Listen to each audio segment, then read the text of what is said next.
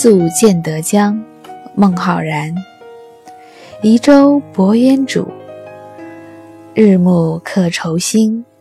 野旷天低树，江清月近人。野旷天低树，江清月近人。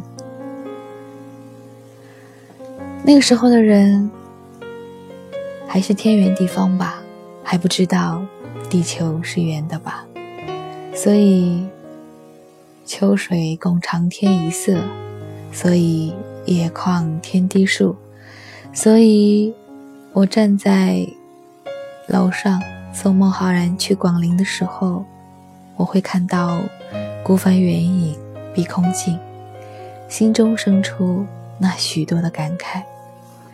在我眼中，你一点一点的消失，一点一点的在地平线上沉下去。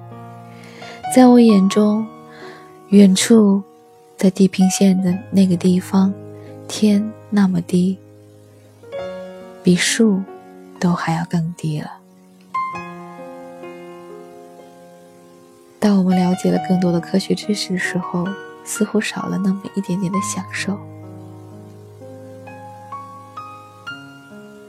一看到这个诗词，脑海中就跳出“哦，因为地球是圆的嘛，很正常。”可是如果我们不知道，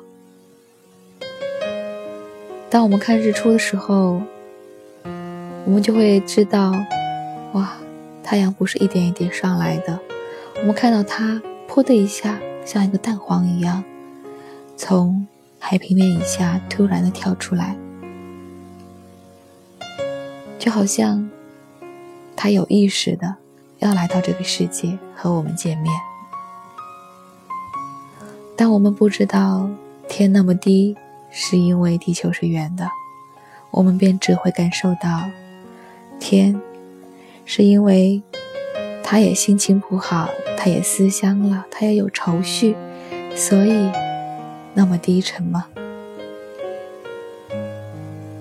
我不得而知。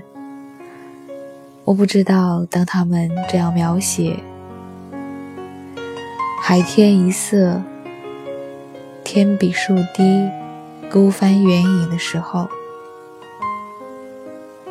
他们脑中是如何感受的？他们心中是如何感受的？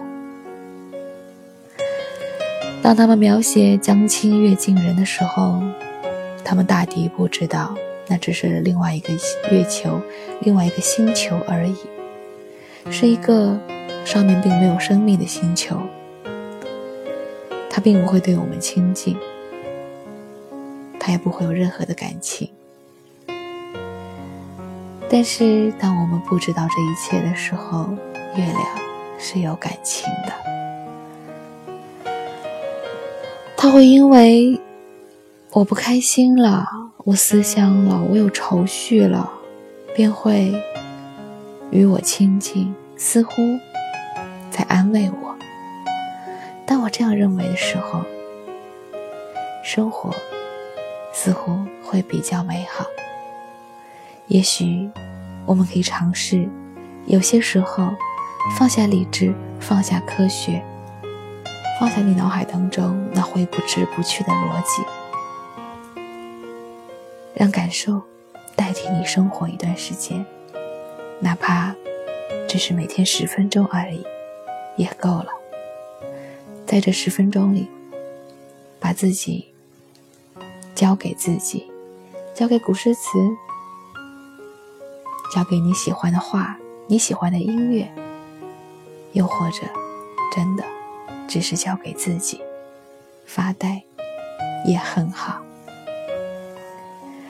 孟浩然宿建德江，移舟泊烟渚，日暮客愁新。